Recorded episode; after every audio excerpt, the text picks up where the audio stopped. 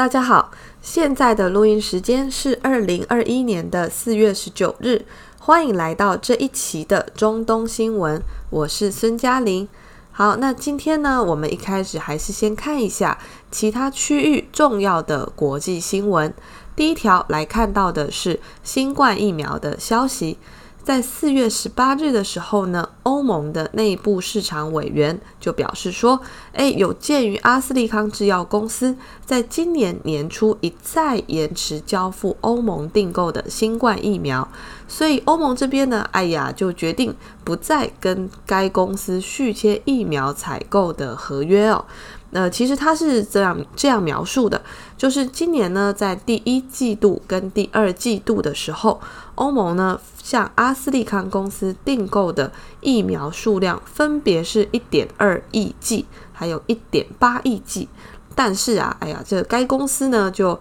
放羊的孩子哦，在第一季呢就仅交付了三千万剂，在第二季呢也只交了七千万剂。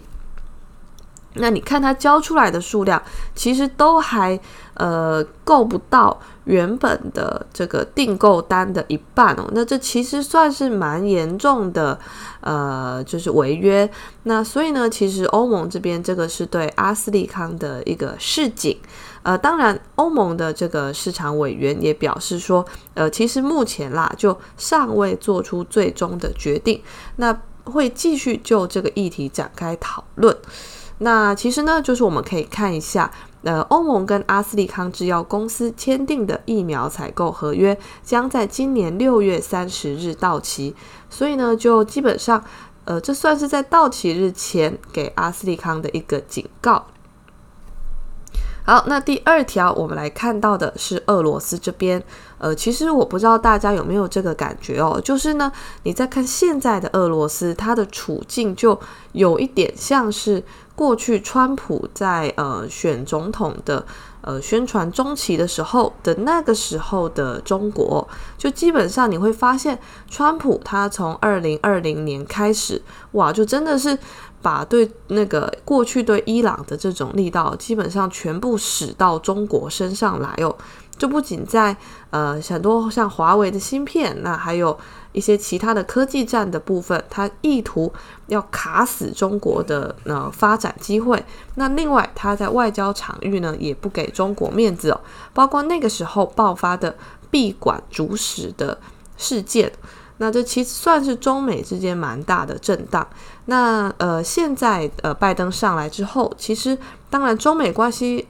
短期内还是不太容易回到过去比较和稳的状态。但是呢，就是说已经相对呃改善了不少。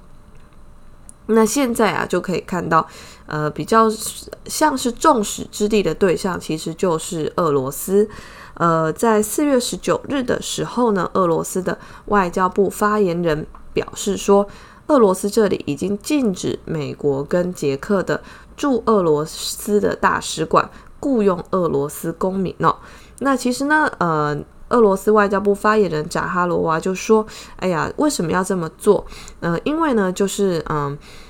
”他给的理由是说，要杜绝美国等国招募俄罗斯公民的机会。那当然啦，就是说他后面一定还有这个比较深的原因嘛。因为你去看哦，如果使馆他没有办法雇佣俄罗斯公民为他工作，那他其实很多的呃工作都会因此受到限制。那其实呢，就是说，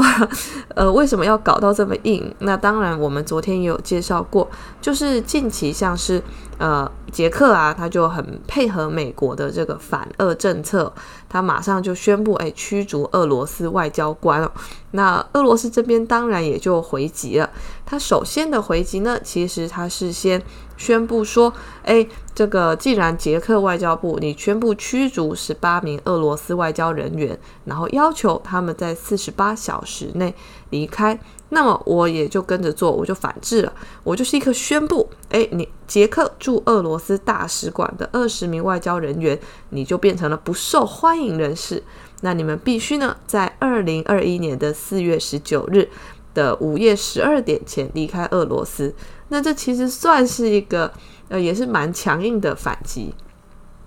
那么他反击了一次之后呢，他在今天的下午又出现了另外一个反击的机制，那就是我们这边介绍到的，呃，禁止这个美国跟捷克的呃这个使馆的人雇佣俄罗斯公民为他们服务。那 当然我们可以想象得到，那可能连垃圾都没有办法收 啊，反正就是谁叫他们要搞得这么硬。那其实呃我自己会觉得，俄罗斯它的外交政策就向来。是有比较强硬的风格存在哦，呃，我觉得这可能也跟他们的历史发展是有关系的。因为俄罗斯在历史上，它只要是衰弱的时候，它就是一定不断的被瓜分、被入侵，所以可能就因为这样，就养成了他们潜意识里面，就是不管怎么样，对外界都是一个，呃，你只要欺负我一分，那我绝对是。呃，可能一点一分就还回去哦，我不可能会走一个以德报怨的路线哦。这其实可以在俄罗斯的外交行为上看到。好，那今天的第三则比较重要的国际新闻，看到的是美国的呃特斯拉的事故。好，那是这样子的，就是在四月十七日的时候呢，美国休斯顿的市郊发生了一个车祸事故，那造成两人死亡。而这个车祸事故呢，这个肇事的车辆是特斯拉，诶，但是啊，就是说，它为什么会发生这种事情？就其实没有车撞它，呃，事故发生的时候，这个警察就来看，一个人是坐在副驾驶座上，另外一个人他坐在后座上。所以就基本上可以确定说，车祸发生的时候呢，事故车辆它不是人工驾驶，但是它是不是使用了呃驾驶辅助系统，也就是它是不是开启自动驾驶，这个可能要再调查哦。那如果这个属实的话，其实它会蛮大程度的冲击到特斯拉自动驾驶的这个商誉，那这个也后续值得追究跟观察。好，那最后一条呢，看到的是印度这里哦。印度呢，它在这个四月十九日的时候，呃，就有一个报道，就是他们的前总理辛格，呃，新冠病毒也检测是阳性，那已经呢被送到了这个德里的全印度医学科学研究所就医。而其实，在四月十八日这天呢，辛格有曾经致信给现任的印度总理莫迪，那么希望可以就新一轮的疫情。提出五点防疫的控制，诶，结果提出来之后，马上一天之后就宣布中奖。那辛格他是在二零零四年的时候当选印度总理，那他在二零一四年呢就完成了第二个任期的现任的卸任。那他卸任之后，就由莫迪接手挑下了这个印度的重担。其实如果有在看新闻的，大家应该就会看到，呃，印度啊，它最近疫情其实。又有一个比较严重的超级传染，就是呢，他们现在刚好是这个大壶节哦，就是说都会去恒河这个洗沐，这个算是印度教的一个传统。哎，但是就是说呢，你去恒河那边集体的沐浴啊，那首先基本上安全距离是没有办法保持的。那另外，其实你可以看照片，基本上没人戴口罩，所以你可以预想到，在印度这个疫情还没有完全防控好的国家，就举办。这么大的露天的交流活动，那这其实是一定是会造成蛮严重的传染。可是重重点就是说呢，因为这个是印度教的一个呃盛典，所以其实政府也不好拦阻哦。对，啊，这个也是一个无奈。好，那接下来呢，来进入到今天的中东新闻。首先，我们看到的是埃及，呃，埃及这边呢是一个比较不好的消息哦。在四月十八日的时候呢，埃及的一列火车发生脱轨事故。那目前呢，已经有三十二个人死亡，超过一百人受伤。呃，这个事故呢是发生在当地时间下午两点左右。那至少有五节车厢脱轨，二十辆救护车赶到现场救援。呃，更离谱的是啊，这真的是很离谱。这个是一周以来埃及已经发生的第二次脱轨事故。那上次的事故中其实是两个车厢脱轨，那只有十五个乘客受伤，算是不幸中的大幸。哎，结果呢，就是说，你看现在又发生另外一个这么严重的事故。那其实如果有固定在收听我们节目的听众，可能就会有印象，就是不到一个月前呢，埃及南部的又发生一个很严重的呃火车事故。那这个火车事故是两个火车相撞，就是呃基本上呃驾驶啊，还有那一站的人都在刚好就可能一起去嗨哦，就去吸毒，那火车就没人过，因为它被搬下了这个呃刹车键。刹车的这个阀，那所以它停在那边就被后面的火车撞了。那这个事故它是导致二十人死亡，两百多人受伤。其实埃及的这个现象，你可以看得出来，它的铁路系统一定是有非常大的问题。那这个问题呢，不止在硬体，还有在软体哦，包括说他的人员。哇，人员这个素质，感觉他们的工作素质其实也是，呃，非常的差哦。那但是就是说，他们现在有没有余力去，呃，做大规模的修改，其实不太容易啊。因为埃及它不是一个有钱的国家，那所以你看，就是在这种国家，我有时候会，呃，该怎么讲？就是说很感佩他们的人民哦，就他们在这么恶劣的环境下还能够嗯生存哦，就是。可能他们也习惯了，但是就是说呢，这看在我的眼中还是会觉得很不好，嗯，很不容易接受的一件事情哦。但是，呃，就可能就是说他们在那边就已经习惯这样子的一个呃基础设施比较低落，然后有时候就是会发生这种意外，但你也只能接受，因为政府不太会有钱来帮你处理这个事情。好，那今天呢，看到的第二个中东新闻是来到伊朗这里。伊朗呢，在四月十八日的时候，呃，他庆祝这个建军节哦。那这个建军节呢，其实它就还包括举行了阅兵式，展示了很多款的新型武器装备。呃，但是呢，就是说，因为今年有新冠疫情，所以如果看伊朗现在的呃。建军节的这个阅兵呢，你会发现，哎呦，它没有那个徒步的方队。那所以呢，就是说，因为它为了避免疫情的呃感染，就像印度这样，就因为群聚导致这个超级传播事件。那所以呢，现在它展出的就是几种呃无人机，还有装甲车辆、电子战的设备、国产导弹等。那所以呢，就是说，嗯。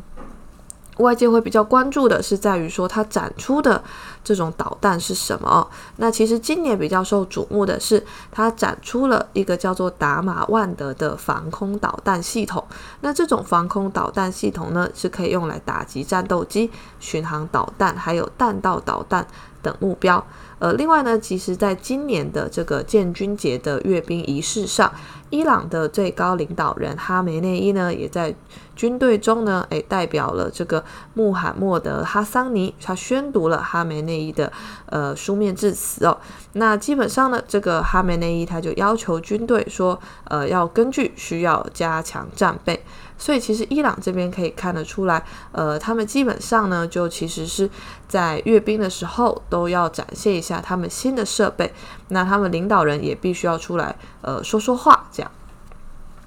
好，那另外第三条的中东新闻来看到的是以色列跟希腊他们签署了历史性的国防合约，然后要进一步提升防务、经济跟政治的关系。好，在四月十八日的时候呢，以色列的国防部长甘兹他就表示说，哦，以色列跟希腊已经签署了一份防务合作的呃大清单哦，那希望可以透过这个合作来提升希腊的军事能力。那其实根据后续其他一些报道，它披露的是，呃，这份防务合作协议呢，呃，包括一份金额。高达十六点五亿美元的合约，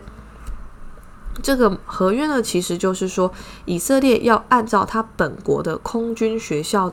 为样板，然后呢，为希腊设立并且经营一座空军飞行员的训练中心。那这个合约的期限是二十二年，所以可以看得出来，以色列他现在是想要，也要把他的一些触手伸到地中海这里哦。尤其希腊，他跟土耳其其实又，嗯、呃，一直都是有摩擦、有局域的状态。那以色列如果跟希腊走得近的话，其实，呃，感觉土耳其应该是会更不安哦。呃，在这个上周五的时候呢。呃，其实这个决定就做出来了，因为上周五其实阿联酋跟塞浦路斯跟以色列还有希腊，他们四国外长就开了一个会议。那这个会议主要是说，哦，希望可以探讨这个东地中海的划界争端，它一直没有办法解决，那要怎么办？那所以这个时候其实就看得出来，以色列他是希望，呃，因为他也是东地中海的油气的相关参与国，所以呢，他在这上面他希望跟希腊一起抱团取暖哦。尤其呢，这个去年八月啊，这个基本上 土耳其跟希腊就都派出探勘船在有争议的海域这边作业。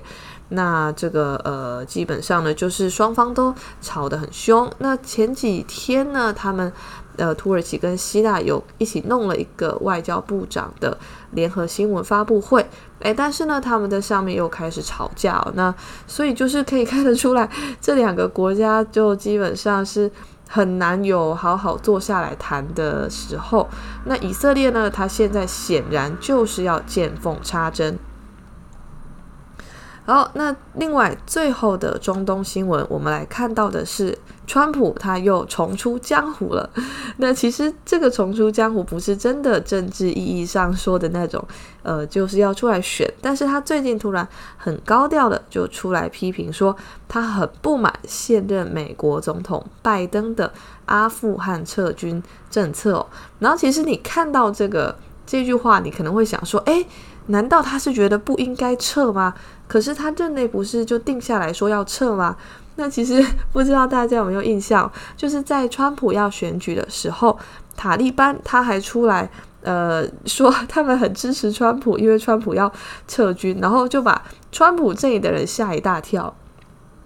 那川普的这个幕僚还赶快出来回应说：“哦，没有没有，我们不要塔利班的支持，因为其实虽然川普他决定要撤，这个绝对是对塔利班会有利的，但是呢，就是说，呃，跟塔利班扯上关系，其实对政治人物而言呢，就不管你是哪个阵营的，那个一定都是会有形象上的损伤，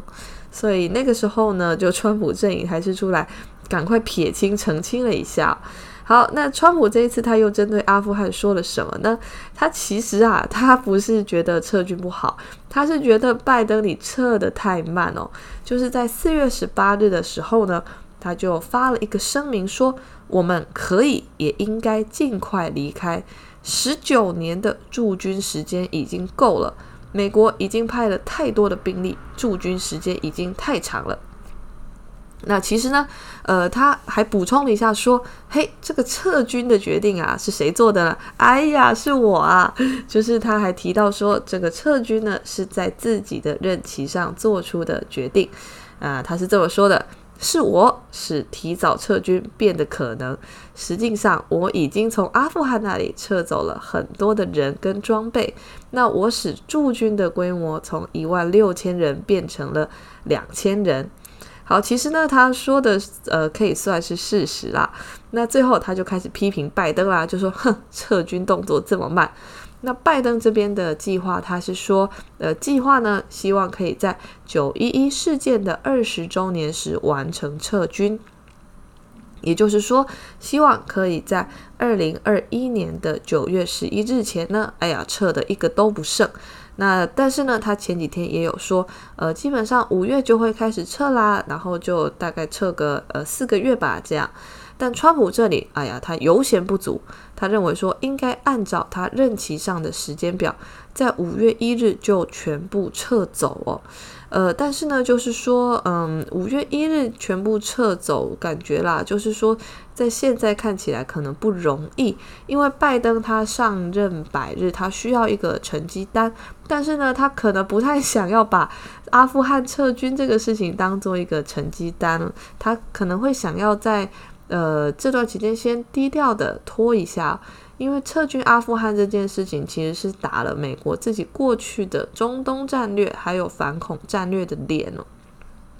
当然，只有可能只有军工复合体，他们才会很开心呢。因为在阿富汗那边，他们 都可以乱贪污，包括一个咖啡壶要上千美金。哎呀，这这些年呢，就是你看美国驻军多久，他们就赚了多久哦。那现在拜登要撤，哎呀，那他们一定是非常的不开心呐。呃，其实那个时候川普说要撤，然后他下来之后，本来就有蛮多的军工复合体，或是美国内部觉得要对阿富汗比较强硬的人说，哎，说不定拜登会推翻川普的政策，啊，我们就可以不用撤了，哎，那我们又可以继续我们的这个呃贪污的，然后赚的呃盆满钵满的一个欢快人生哦，哎，但是呢，这个拜登显然他还是继承了前朝留下的路线，所以他决定要撤了。那根据这个福布斯的统计数据显示呢，在这场将近二十年的美国跟阿富汗的冲突中呢，有超过两千三百名的美军死亡，那有超过十万的阿富汗平民被杀或受伤。那另外，美国在这场战争中，它的投入超过了两万亿美元哦。那其实就是大概有十三兆的人民币，所以这个数量是非常惊人了。那美国国防部的数据也显示说，呃，有超过七十七点五万名的美国军人呢，至少被派往过阿富汗一次。那目前仍然有大概两千五百名的美军在阿富汗服役，这个数字呢，将在五个月后逐渐的递减，直到归零。好，其实我们可以看到，它上面这个数字其实是非常的恐怖，非常的骇人听闻。就是不管是美军这边的死伤，还是阿富汗平民的死伤，这个规模都是很恐怖的。那呃，其实你看到现在，到底美国他在那边有什么成就？除了他扶了一个大家都知道早晚会被塔利班吃掉的呃比较弱的政府之外，那还可能他还弄了一些基础建设，那其实呢，他并没有真正的改变阿富汗的格局哦。他去的时候呢，基本上塔利班他统治了呃阿富汗可以说是百分之八十的土地，但是呢，美国推翻掉塔利班之后，这些年阿富汗还是有相当一部分的人是支持塔利班的。呃，我觉得可以举一个例子哦，就是。台湾这边应该会对《国家地理》杂志的一期封面是很有印象，就是有一个封面，它是拍一个阿富汗少女。这个阿富汗少女她有绿色的呃灰绿绿灰色的眼珠，那她包着红色的头巾。呃，其实基本上这个时候，这个封面它是要讲到说，哎呀，战火对平民的摧残哦。因为这个阿富汗少女她被拍摄的时候，她是在巴基斯坦的阿富汗难民营里面。那基本上呢，后来呀，就事隔多年，那个摄影师他又透过各种的管道跟关系，找到了当初那名被他摄影的阿富汗少女。那她其实呢，就已经是当祖母了。那对，应该是当祖母，就是有一定年纪了。那那个时候就问他说：“诶，那你觉得阿富汗这些年的变迁怎么样？因为他有经历过塔利班统治时期，但他也有经历过美国入侵后，那阿富汗整个政局的换血的这个动荡期。那阿富汗少女基本上她给出的回答是。”嗯，他觉得塔利班统治的时候，嗯，不是特别好，但至少比美国人来之前好，因为至少塔利班在的时候，那个统治跟生活是稳定的，所以你可以看得出来，阿富汗内部对塔利班统治还是抱有支持跟怀念的人是有的。那所以呢，就是说你可以呃这样比喻，美国他其实就只是把阿富汗又当成了。另一个越南哦，他过去介入越战也是花了很多年，然后很多的钱，那他国内也是反弹声浪越来越大，最后呢，他不得不认赔杀出，不得不撤。那他撤了之后，南越的政府立刻就很快的就被北越给吞掉了。那后来越南就南北统一。那阿富汗这边会不会又陷入越南的这种境况？就基本上外界现在的预测都是觉得，就只是时间问题哦。美国你一走，塔利班他一定是要卷土重来。那到时候这个中央政府可以撑多久？嗯、其实就没有人能够保证。好，那这个是呃，对川普他对拜登的阿富汗撤军政策的批评所做的一些发想。今天的中东新闻呢，就讲到这边，谢谢大家。